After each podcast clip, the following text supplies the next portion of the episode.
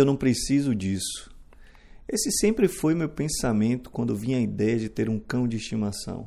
Apesar de querer, eu tinha certeza que não precisava. Cão dá trabalho. Cão é muito meloso. Cão fica doente, suja a casa toda, rói os móveis. Cão morre cedo. Tantos motivos para dizer não, mas nós dissemos sim. Dizer sim ao nosso batata foi também dizer sim ao nosso lado mais nobre, o lado disciplinado, que cuida para que ele coma no horário, vá passear e se distrair, tome banho com regularidade, o lado atencioso, de estar sempre atento com a saúde dele. Como está o xixi, o cocô, como é a ração toda? Preocupações que se reverberam em outros aspectos de nossa vida e que nos fazem ser melhores. O lado amoroso, é tanto amor recebido de maneira espontânea e gratuita que simplesmente torna-se impossível não retribuir tamanha afeição. O amor é tão grande que se expande a outros cães, gatos e demais animais. Não cabe dentro de nós. Meu batata, nunca mais tomei banho sozinho depois de você.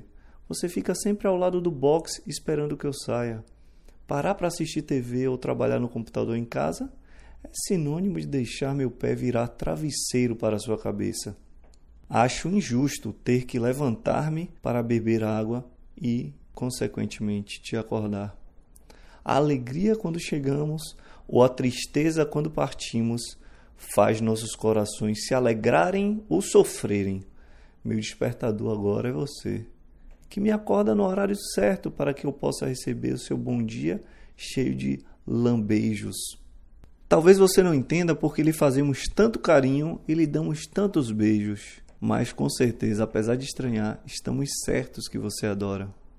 E o custo disso tudo é somente estar disponível para jogar bolinha dezenas de vezes para que você saia com a mesma alegria de sempre para pegá-la.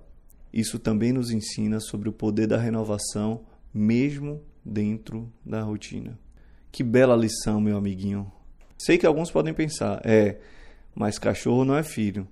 Pode até não ser filho de sangue, mas é um ser que nos conectamos pela alma. Alguns psicólogos podem falar que é uma transferência, mas de que valem tantas informações intelectuais se ao final o amor supera tudo?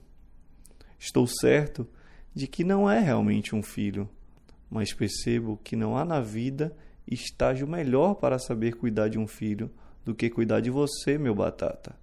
Agradeço-lhe por isso também. E tenho certeza de que nosso filho humano e você serão grandes amigos e parceiros. Você mora em meu coração hoje e para toda a minha vida. E eu, que achei que não precisava de você, hoje me pergunto como um dia consegui viver sem você. Te amo. Como diz Tom Jobim, ao encontrar você, eu conheci o que é felicidade, meu amor. Gratidão por você existir em nossa vida. Obrigado, amigos. Até o próximo Youngcast.